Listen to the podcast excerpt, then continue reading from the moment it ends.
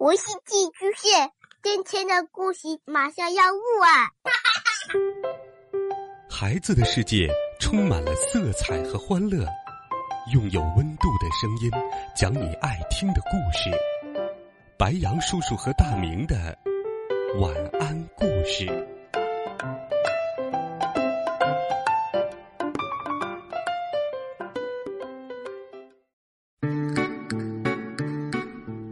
小朋友们、同学们，晚上好！欢迎收听白杨叔叔讲故事。今天，白杨叔叔继续为大家准备了爆笑的《胡小闹日记》系列故事。继续来听《胡小闹日记之我的屁股开了花》第三集：苏西坡吹牛会。蔚蓝的天上飘来几朵撅着嘴的乌云，天空一下子变得灰蒙蒙的，就像长安此时的心情。虽然得了第一名，但他一点儿都开心不起来。作为好哥们儿，胡小闹为了安慰长安，特意在脑袋瓜里做了一首小诗：“屁股很重要，快乐价更高。”与其捂着屁股哭，不如咧开嘴巴笑。可是，胡小闹还没来得及念给长安听，就被一个犀利的声音打断了。这个比赛太无聊了，为什么不比谁的爸妈好呢？说话的人是一个头发卷卷的男生，他高傲的昂着头，不屑的说。你们的爸爸妈妈全部加起来，都不如我的爸妈好。卷卷毛男生迈着四方步，慢悠悠的凑到胡小闹和长安面前。呵，好大的口气！他是谁？系着精致的小领结，戴着圆圆的大眼镜，留着小波浪一样的卷卷毛，手里还摇着一把小纸扇。哦，原来是。苏西坡呀，谁不知道苏西坡呢？人送外号“苏小王子”。苏西坡的爸爸是顶呱呱的大老板，苏西坡住豪宅、坐豪车、穿名牌，是校园里一道炫目的风景线。对了，苏西坡手里的那把小纸扇也是他的标志，他总是把扇子摇得哗哗响。苏西坡。你吹牛！胡小闹和长安不高兴的瞪了他一眼。苏西坡只有一个爸爸和一个妈妈，加起来也就两个人，两个人怎么能比全班同学的爸爸妈妈都要好呢？请叫我苏西坡王子。苏西坡嘎嘎的笑了，嘿嘿，我爸爸妈妈说了，我就是家里的小王子。另外，再次声明，本王子只擅长作诗，从来不吹牛吹马。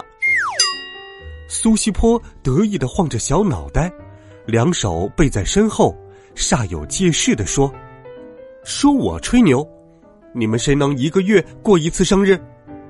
苏西坡昂着头，指着胡小闹和长安的鼻子。胡小闹和长安摇摇头。但是，每个人每年只过一次生日，一年过十二次生日的，那不是妖怪就是大魔头吧？胡小闹不服气的想。你们呢？苏西坡抬抬眼皮询问其他人，同学们也都纷纷摇头，半信半疑的。你看看我，我看看你。你们谁一次收到过十个限量版的变形金刚？只有我爸妈做到了。苏西坡得意的坐下来继续吃饭。我爸妈什么都听我的，我要星星，他们不敢给我摘月亮。苏西坡眉飞色舞的说：“哇，我在家里什么都不用做，吃饭只需要张嘴，穿衣只需要伸手，需要什么玩具只需要一瞅。”苏西坡趾高气扬的说：“哇哇！”总之，只要本王子需要，爸爸妈妈随叫随到。